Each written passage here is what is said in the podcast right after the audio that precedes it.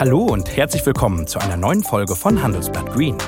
Wir sind der Podcast zu den wichtigsten Fragen rund um Klima, Energiewende und Nachhaltigkeit. Mein Name ist Michael Scheppe und ich begrüße Sie heute aus unserem Studio in Düsseldorf.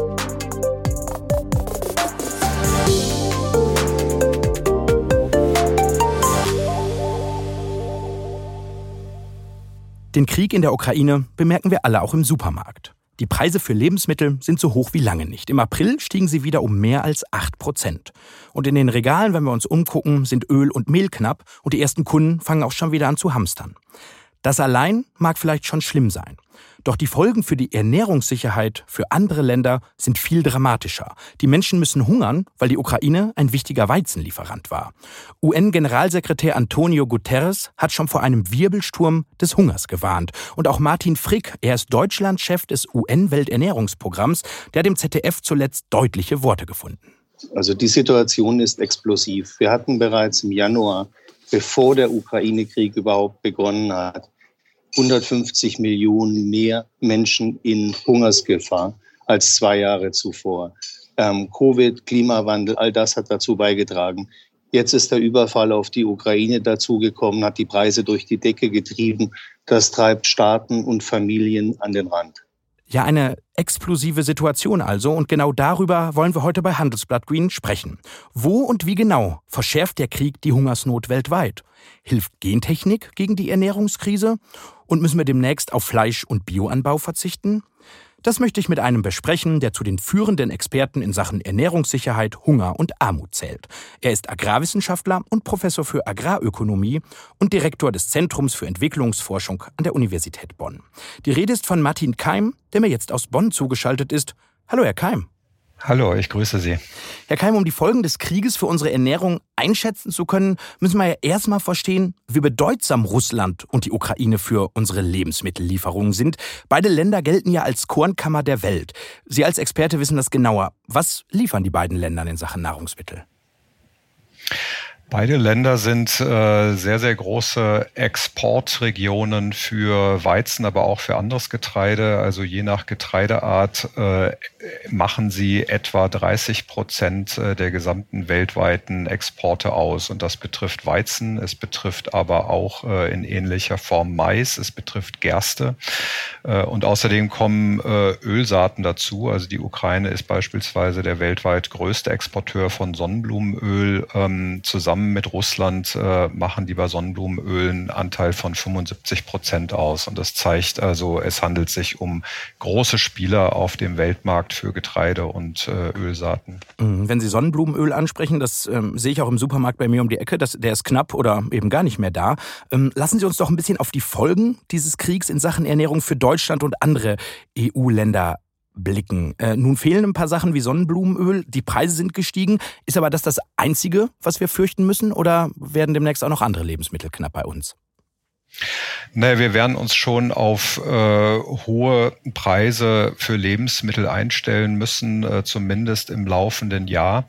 Äh, ganz einfach, weil die Mengen international eben knapp sind. Äh, und äh, selbst wenn wir äh, selber Getreide, ähm, Weizen gar nicht so sehr importieren, sondern viel selbst produzieren, steigen natürlich die Preise weltweit. Und das führt auch zu Preisanstiegen bei uns. Weil wenn sie nicht steigen würden, würden ja äh, deutsche Produzenten und Händler ähm, einen Anreiz haben, äh, diese Dinge zu exportieren dorthin, wo die Preise höher sind. Äh, deswegen müssen sie bei uns natürlich auch steigen. Aber äh, es wird bei uns ähm, ja vielleicht hier und da mal äh, das Sonnenblumenöl im Regal fehlen, aber ähm, wir können es ja ersetzen durch andere Pflanzenöle und es wird bei uns äh, mit Sicherheit nicht äh, zu äh, gravierenden Engpässen kommen in Europa und deswegen sind äh, Hamsterkäufe äh, nicht notwendig. Dramatischer, Guterres hat es gesagt, äh, ist die Lage aber in anderen Ländern, oder? Wo genau äh, hat der Krieg starke Folgen in Sachen Ernährung?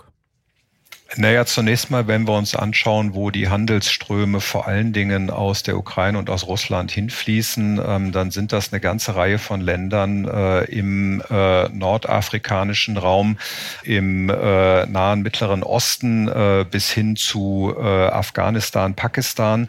Es gibt insgesamt äh, mehr als 25 Länder, die mehr als die Hälfte ihrer gesamten Weizenimporte aus der Ukraine und aus Russland beziehen. Und das zeigt natürlich, wenn wenn dort jetzt äh, akut äh, Lieferungen, äh, Exporte nicht ankommen, äh, dann führt das erstmal kurzfristig dazu, dass tatsächlich nichts da ist. Und äh, jeder fängt dann natürlich an zu schauen, okay, wo können wir alternativ äh, diese Getreidemengen herholen ähm, und, und gucken halt, äh, welche anderen Länder möglicherweise als Lieferanten in Frage kommen. Das dauert natürlich mhm. ein Stück weit und das ist das, was die äh, Preise nach oben treibt, ja, weil eben erhebliche Mengen einfach äh, nicht da sind auf dem Markt. Mhm. Nicht nur hohe Preise bei uns und auch in anderen Ländern, aber ähm, der Krieg könnte auch die Hungersnot verschärfen, oder? Da haben Sie ja auch mal eine Analyse gestartet kürzlich. Absolut. Also wenn, wenn die Preise tatsächlich äh, so stark nach oben gehen, äh, dann heißt das äh, äh, in armen Ländern, wo Menschen ohnehin einen Großteil ihres Einkommens für Lebensmittel ausgeben müssen, dass sie sich eben nur noch weniger leisten können. Und äh, wir kennen den Zusammenhang, wenn die Preise gravierend steigen, äh, dann äh, geht der Hunger nach oben, äh, vor allen Dingen bei denjenigen am ganz unteren Ende der Einkommensskala. Und äh, wenn wir äh, nicht aufpassen äh, und äh, auch äh, gegensteuern, so gut wie wir können, besteht auf jeden Fall die Gefahr einer größeren Hungersnot. Ähm, ich nenne die Zahl, dass durchaus im Worst-Case-Szenario die Zahl der Hungernden um 100 Millionen Menschen weiter ansteigen könnte. 100 Millionen mehr, also eine Riesensumme, die der Krieg zur Folge hat.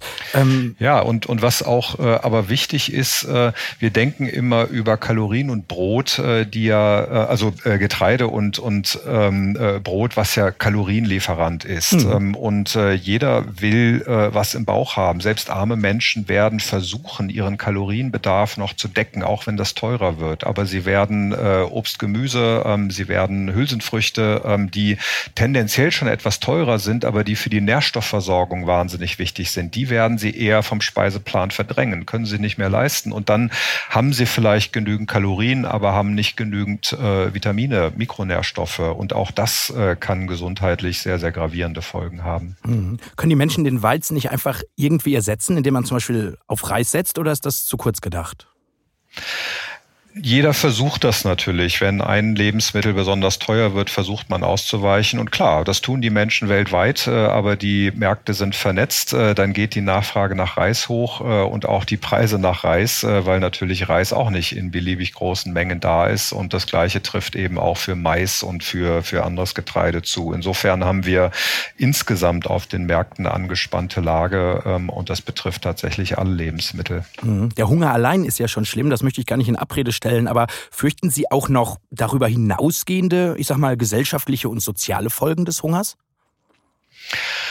Also wir kennen natürlich äh, die, die Bilder, wie wir sie äh, auch ähm, zu Zeiten äh, von anderen Preiskrisen beobachtet hm. haben, äh, dass in denjenigen Ländern, gerade dort, äh, wo auch äh, Menschen äh, billiges Brot beispielsweise zu subventionierten Preisen gewohnt sind, wenn die Preise auf einmal massiv ansteigen.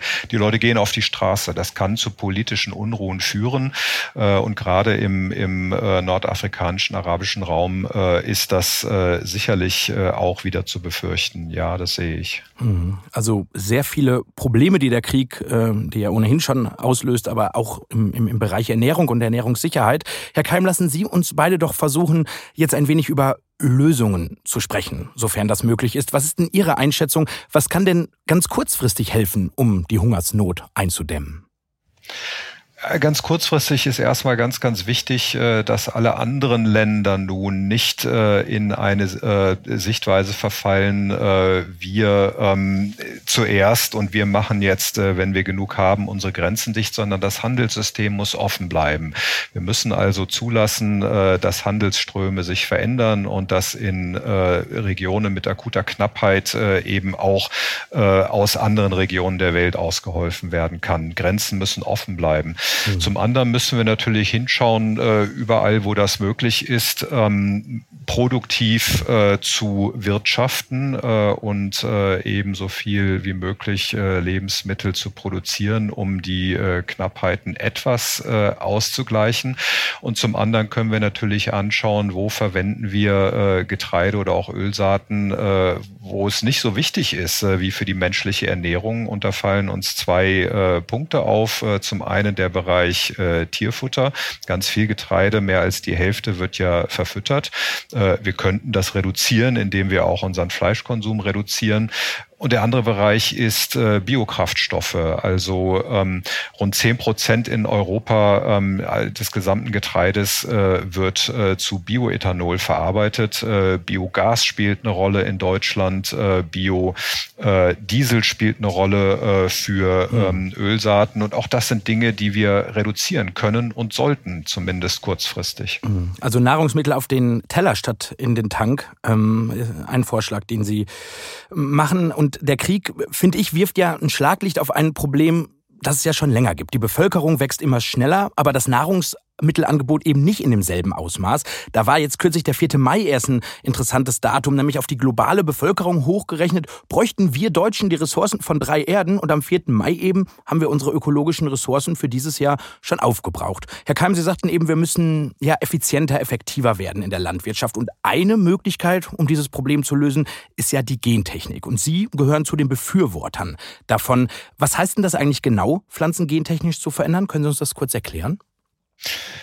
Ja, also äh, Gentechnik zu verwenden heißt, äh, Pflanzen äh, zu entwickeln und mit Merkmalen auszustatten, die sie vorher nicht hatten. Und das kann halt bedeuten, dass wir sie toleranter gegen Hitzestress, gegen Dürre machen, also Dinge, die zunehmend auf uns zukommen mit dem Klimawandel. Heißt aber auch, dass wir sie, also die Pflanzen ähm, robuster machen können gegen Pflanzenkrankheiten und Schädlinge, ähm, die ja dafür verantwortlich verantwortlich sind, äh, dass wir vieles gar nicht erst ernten können äh, und auch dafür, dass wir viel Chemie verwenden. Also die ähm, Lösung kann ja nicht nur sein, äh, wir produzieren mehr, sondern wir müssen das innerhalb der planetaren Grenzen tun. und das heißt auf möglichst wenig Fläche und mit möglichst wenig Chemie. Das heißt also umwelt- und klimafreundlich. Und die Gentechnik kann uns dabei helfen. Hm. Wie genau können denn jetzt gentechnisch veränderte Lebensmittel uns eigentlich dabei helfen, gerade auch unsere Hungersnot einzudämmen? Naja, also äh, jetzt ganz kurzfristig können wir natürlich nicht sagen, äh, jetzt holen wir die Gentechnik äh, aus dem Zauberkasten und die wird äh, dieses Jahr dann äh, unsere Probleme äh, lösen und die Knappheiten. Ähm, das wird so kurzfristig nicht funktionieren. Zumal in sie in Europa Ländern ja auch verboten ist. Sie ist ähm, de facto äh, verboten, äh, das stimmt. Also wir müssten auch erstmal äh, das äh, Regulierungswerk ändern. Ähm, aber wir müssen natürlich erkennen, dass die äh, Krise, die wir jetzt äh, ganz kurzfristig haben, aber eine Situation ist, die auch in ähnlicher Form immer wieder auf uns zukommen kann. Also Versorgungsengpässe ähm, werden hoffentlich nicht allzu oft durch Kriege entstehen, aber durch ähm, Wetter- und Klimakapazitäten Kapriolen äh, können sie entstehen, sie können äh, durch, durch alle möglichen Schocks entstehen, äh, mit denen wir rechnen müssen. Und deswegen muss uns auch klar sein, dass wir auf äh, unserem kleinen Planeten Erde mit äh, doch begrenzten Land- und Wasserressourcen ähm, äh, eine Weltbevölkerung von zukünftig 10 Milliarden Menschen zu ernähren haben und das nachhaltig tun müssen. Und dazu müssen wir natürlich auch neue Technologien in Betracht ziehen, wenn die uns dabei helfen können. Das heißt gar nicht, dass ich äh, nur auf Technologien setze. Ähm, es heißt, äh, dass Technologie äh, ein wichtiger Bestandteil der Gesamtstrategie sein muss, äh, die Welt nachhaltig zu ernähren. Mhm. Haben Sie Zahlen, inwiefern uns Gentechnik konkret helfen könnte in der Landwirtschaft? Ja, also die Gentechnik ist ja zunächst mal äh, ein äh, Werkzeug äh, und damit kann ich ja sehr unterschiedliche Pflanzen äh, und Pflanzeneigenschaften äh, entwickeln. Und äh, wir sehen also in äh, einigen Teilen der Welt, wo Gentechnik schon angewendet wird, ähm, dass wir äh, Ertragsvorteile ähm, von äh, zum Teil über 30 Prozent haben, weil wir zum Beispiel Pflanzen äh, mit äh, einer Insektenresistenz ausgestattet haben äh, und dadurch der Insektenschaden äh, reduziert wird. Und gerade in tropischen und subtropischen Regionen sind die Schäden sehr groß und können eben effektiv äh, verhindert werden, äh, wenn ich diese gentechnisch veränderten Pflanzen einsetze. In Sachen Gentechnik sind Sie ja ein Befürworter, ganz optimistisch, was das angeht, aber es gibt auch eben viele Kritiker. Und ich habe im Vorfeld mit Friedhelm Taube gesprochen, der ist Agrarwissenschaftler an der Universität in Kiel. Und was sagt er?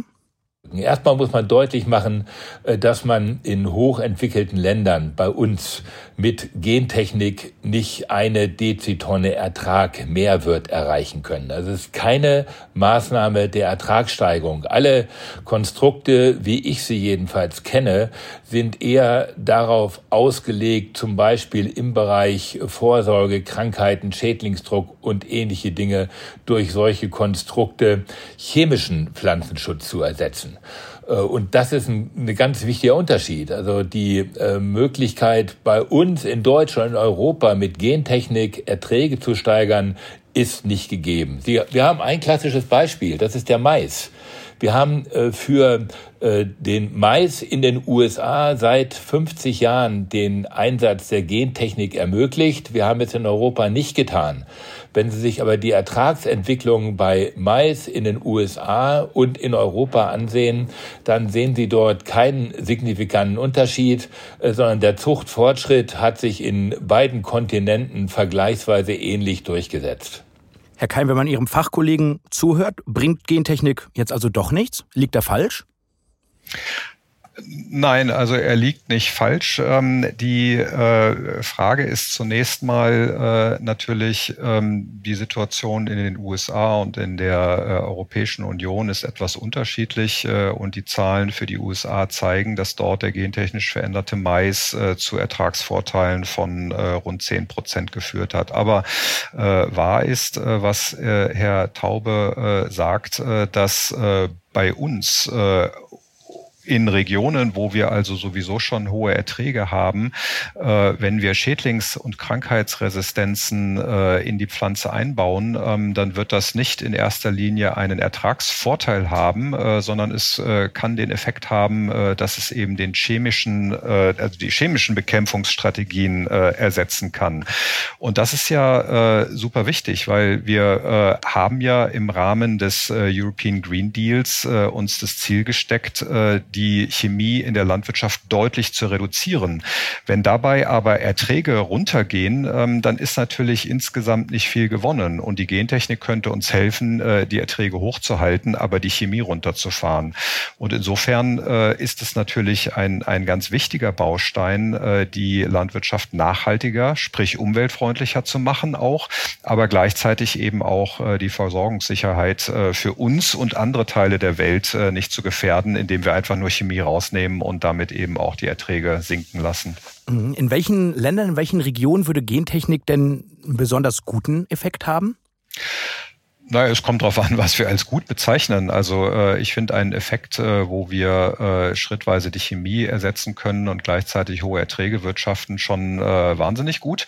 Aber ich nehme mal an, Sie beziehen das auf äh, Ertragsvorteile genau. auch. Ähm, also wir sehen äh, beispielsweise in, in Ländern wie äh, Indien, wo ich selber sehr viel geforscht habe, äh, dass gentechnisch veränderte Sorten äh, dort 25 bis 30 Prozent äh, höhere Erträge erlauben.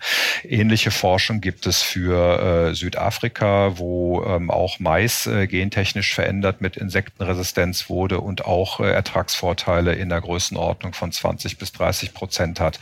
Und das sind ja nur diejenigen Merkmale, die heute schon entwickelt wurden. Äh, vieles ist in der Pipeline und könnte äh, innerhalb weniger Jahre ähm, verfügbar werden, äh, wenn wir von der überkritischen und Überregulierungssituation äh, wegkommen würden. Äh, denn eins äh, wissen wir auch seit 30 Jahren Forschung, äh, die Gentechnik ist genauso sicher ähm, wie konventionelle Züchtungsmethoden.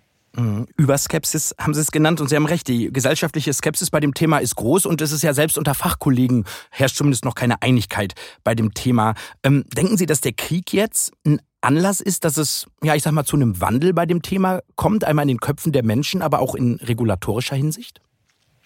Also ich will vielleicht insofern äh, Ihre Frage korrigieren. Es gibt sicherlich in der Wissenschaft keine Einigkeit darüber, ähm, welche ähm, äh, an welchen Stellen Gentechnik jetzt besonders geeignet sein könnte. Es gibt aber eine sehr große äh, Einigkeit äh, und einen wissenschaftlichen Konsens darüber, dass Gentechnik äh, sicher ist äh, und dass es äh, eben äh, genauso sicher ist wie konventionelle Züchtung. Und das ist ja nicht dasselbe. Also hm. nicht alles, was sicher ist, müssen wir verwenden. Ähm, aber das ist nur, glaube ich, für die Zuhörer wichtig, dass die wissenschaftliche Evidenz uns schon 30 Jahre Aufschluss darüber gibt, wie sicher die Gentechnik ist. Äh, und da gibt es, glaube ich, noch äh, äh, unterschiedliche Wahrnehmungen in der Öffentlichkeit, die nicht immer wissenschaftsbasiert sind. Und glauben Sie, das ändert ähm, sich jetzt?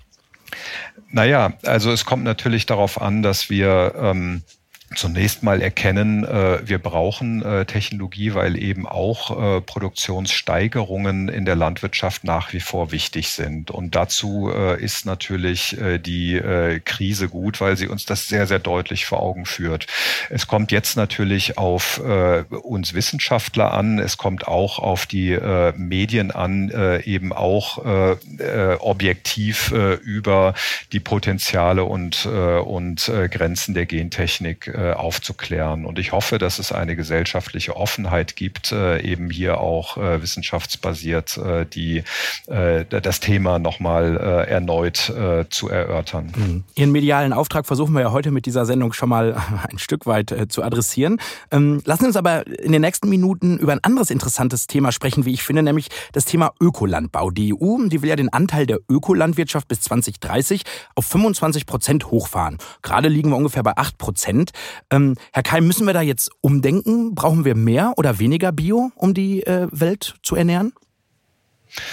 Also wir, wir brauchen mehr ökologiebewusstes Wirtschaften. Das ist überhaupt keine Frage. Also das Ziel, äh, dass unsere Landwirtschaft äh, ökologischer und nachhaltiger werden muss, äh, das müssen wir verfolgen. Aber die Frage ist, ob der Biolandbau in seiner heutigen Definition ein gutes Werkzeug dafür ist. und aus meiner Sicht ist er das nicht. Ähm, also zumindest nicht, wenn wir ihn großflächig umsetzen wollen wollen, äh, weil er ähm, nämlich deutlich niedrigere Erträge nur hat. Äh, und äh, wenn wir also ähm, die gleiche Menge äh, produzieren wollen äh, mit äh, Ökolandbau in seiner heutigen Definition, dann bräuchten wir dafür viel mehr Fläche. Hm. Und das heißt, äh, dass anderswo in der Welt äh, zusätzlich Regenwälder abgeholzt werden im Zweifelsfall. Und das kann ja nicht das Ziel sein. Also nicht mehr Bio, sagen Sie, Herr Keim. Über das Thema Ökolandbau und konventionelle Landwirtschaft haben wir schon mal vor ein paar Monaten hier bei Handelsblatt Green dis diskutiert. Damals war Urs Nigli zu Gast. Der ist Schweizer Agrarwissenschaftler und ist auch Vordenker des biologischen Landbaus. Und er hat damals bei mir im Podcast dafür plädiert, die Bioanbauflächen weltweit auf ja, 20 bis 30 Prozent zu erhöhen. Und so hat er das damals begründet.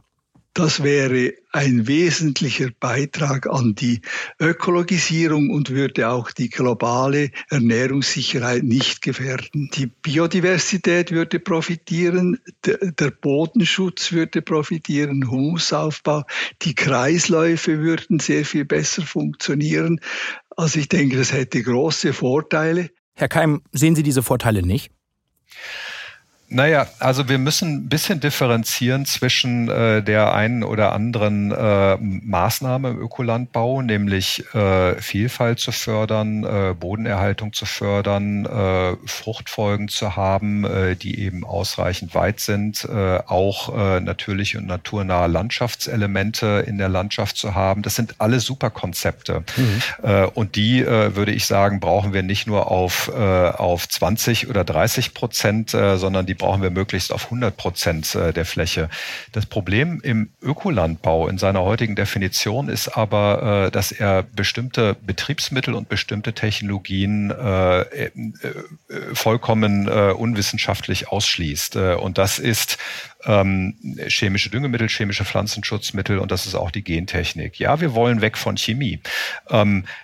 Das runterzufahren ist super wichtig. Äh, aber wenn wir nicht äh, irgendwo Alternativen äh, wie gentechnisch veränderte Methoden oder auch digitale Methoden und Technologien vorantreiben können, um zu verhindern, dass unsere Erträge einbrechen, dann bekommen wir eben das Problem der, der, des steigenden Hungers weltweit. Und insofern ähm, ist das, glaube ich, überhaupt kein Widerspruch, die Ökologisierung mhm. der Landwirtschaft voranzutreiben, aber eben nicht mit Scheuklappen, was neue Technologien anbelangt.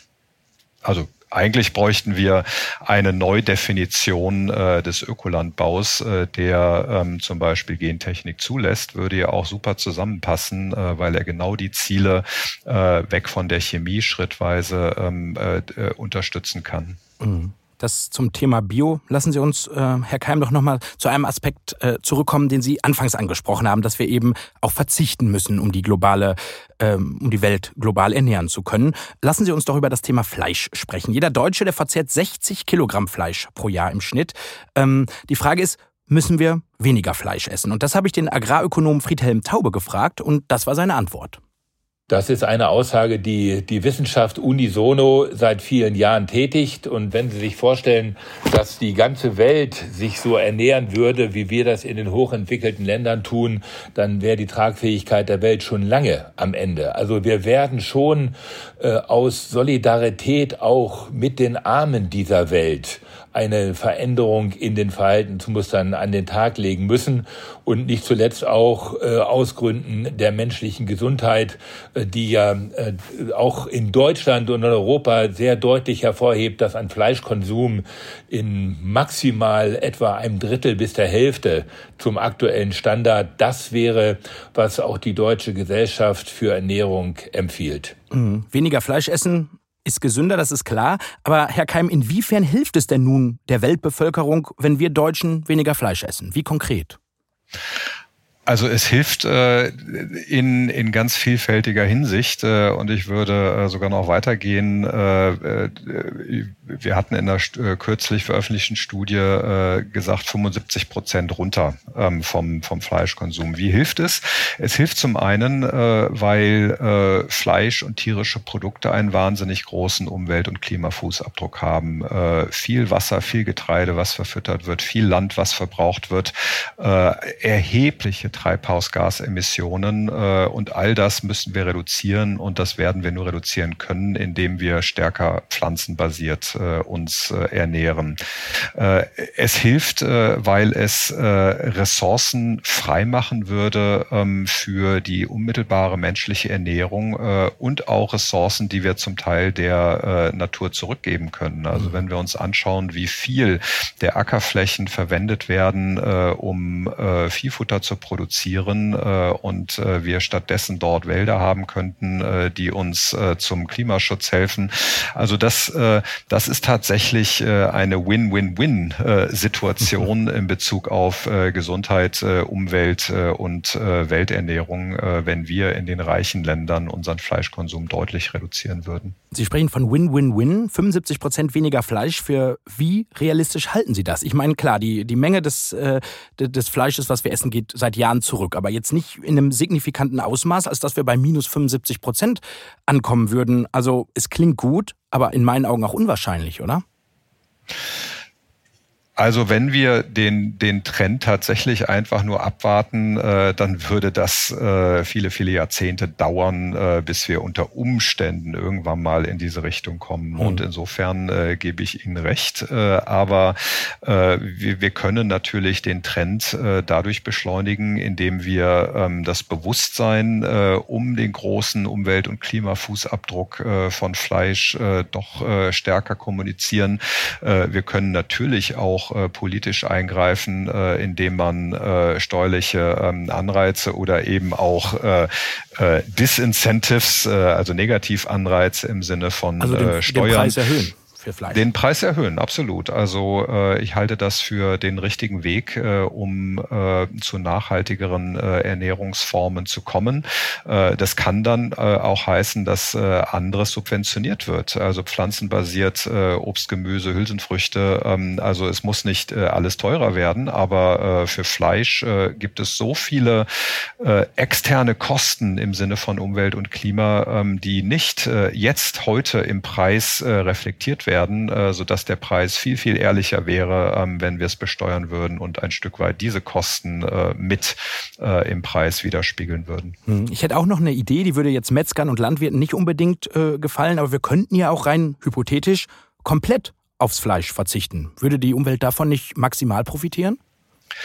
Das würde sie. Ähm, Umwelt und Klima würden davon maximal profitieren, aber äh, es gibt eben auch noch die menschliche Gesundheit äh, und äh, für äh, manche ähm, Gruppierungen weltweit äh, ist es so, äh, dass tatsächlich äh, das ganze Jahr über auch äh, im Hinblick auf Saisonalität äh, eine ausgewogene pflanzenbasierte, rein pflanzenbasierte Ernährung äh, derzeit nicht möglich ist, nicht erschwinglich ist und insofern sollten wir nicht dogmatisch den Vegetarismus oder Veganismus fordern, ähm, aber wir sollten eben deutlich runter von unserem hohen Konsum. Und klar, ich meine Fleisch äh, bleibt ein wichtiger ähm, Lieferant äh, von einer ganzen Reihe von äh, wichtigen Nährstoffen äh, und insofern ist es in, in kleinen äh, und moderaten Mengen äh, durchaus auch mit Nachhaltigkeit vereinbar, nicht aber in den großen Mengen. Mhm.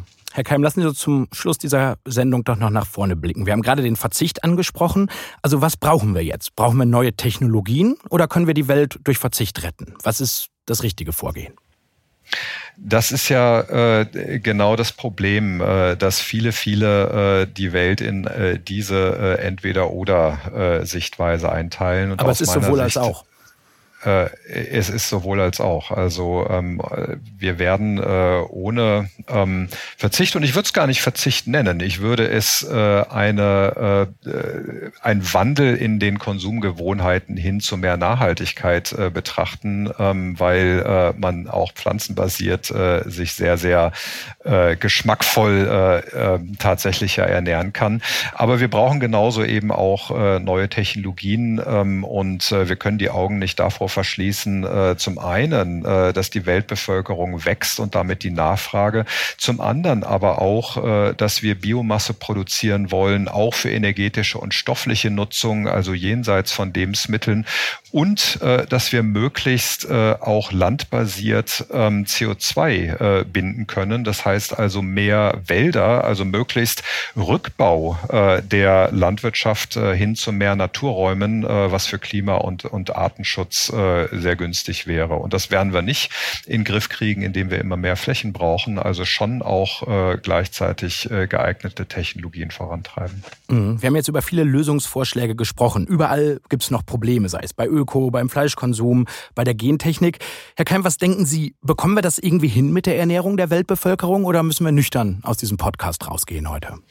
Nein, also ich bin sehr optimistisch. Die Menschheit ist ja intrinsisch smart ähm, und wir müssen einfach ein Stück weit unsere teilweise ideologischen Sichtweisen, nur das eine hilft und das andere ist deswegen nicht geeignet. Das müssen wir überwinden. Wir müssen auch unsere Trägheit überwinden, tatsächlich nach vorne die Sachen anpacken und dann kriegen wir das hin. Eine Welt ohne Hunger und in Nachhaltigkeit ist ohne Zweifel ähm, denkbar und realistisch.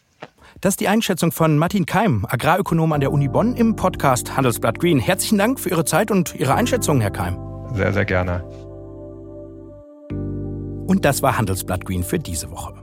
Wenn Sie Fragen, Themen oder Anregungen für uns haben, freuen wir uns über Ihre Mail an green.handelsblatt.com. Mein Dank, der gilt Alexander Voss und Paul Dräger für die Produktion dieser Ausgabe. Und wenn Sie jetzt noch mehr zu den Auswirkungen des Krieges erfahren möchten, zum Beispiel auf die Energieversorgung oder die steigenden Gas- und Strompreise, dann habe ich jetzt noch einen Tipp für Sie. Gehen Sie doch einfach auf handelsblatt.com slash mehrklima. Dort haben Sie die Möglichkeit, weitere Analysen und Hintergrundinfos rund um Klima, Energiewende und Nachhaltigkeit zu lesen. Probieren Sie es doch mal gerne aus. Ich bin gespannt auf Ihr Feedback. Den Link Den finden Sie in den Show Notes. Und wenn Ihnen unser Podcast gefallen hat, freuen wir uns natürlich noch über eine gute Bewertung in Ihrer Podcast-App. Bis zum nächsten Mal. Tschüss aus Düsseldorf.